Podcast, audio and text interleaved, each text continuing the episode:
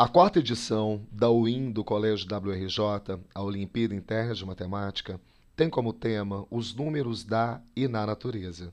E nesse podcast vamos falar um pouco dessa interação entre a matemática e o mundo. Eu sou o professor Marco Antônio e o tema de hoje é Tudo é Número. O filósofo Pitágoras de Samos faz parte de um grupo de filósofos chamados pré-socráticos, e dentre todas as elucubrações pertinentes de um filósofo, havia nesse grupo uma preocupação peculiar com a elaboração de uma cosmologia. Havia neles a gana de buscar uma racionalidade que justificasse a existência do universo por meio de argumentações lógicas e não pautada apenas em explicações sobrenaturais. Essas reflexões, feitas de forma sistemática, conduziram os gregos a uma construção teórica da qual nasce a matemática. Cada filósofo considerava um único elemento que estaria presente em tudo que há e a partir do qual tudo se formaria. Enquanto alguns recorreram aos elementos naturais, Pitágoras de Samos apontava ser o número, o elemento constituinte de cada ser, de cada gota, cada grão de areia e, por conseguinte, todo o universo.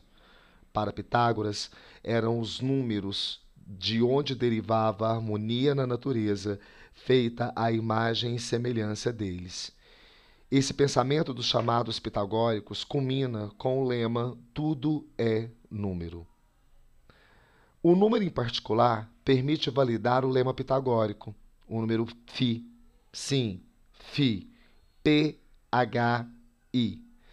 Batizado em homenagem ao arquiteto e escultor Fídias, responsável pela construção do Partenon, o número φ, ou número de ouro, ou ainda proporção áurea, surge motivado pela busca dos padrões e proporções presentes na natureza. O primeiro registro desse número na história da matemática aparece no livro Os Elementos de Euclides de maneira meramente geométrica, sem a menor intenção de relacionar o número ao mundo. No entanto, outros filósofos e matemáticos perceberam a presença desse número em situações naturais.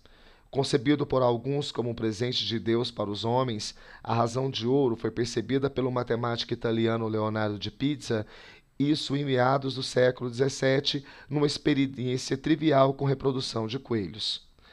A partir dessa experiência, a sequência que hoje conhecida como sequência de Fibonacci se fez presente. A sequência de Fibonacci foi geometrizada e apelidada de espiral de Fibonacci, que pode ser percebida tanto no exoesqueleto de um molusco até nas nebulosas do espaço.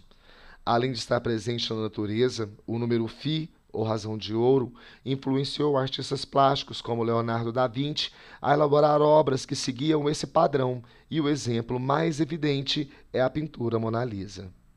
Essa razão imprime uma noção de estética e proporção que se faz presente nos nossos cartões bancários, nos outdoors e até nos processos de harmonização orofacial. Pitágoras de Samos, em sua concepção da constituição do universo, não se enganou, pois tudo o que há pode ser, de uma forma ou outra, matematizado ou generalizado, fazendo valer a máxima pitagórica de que tudo é número.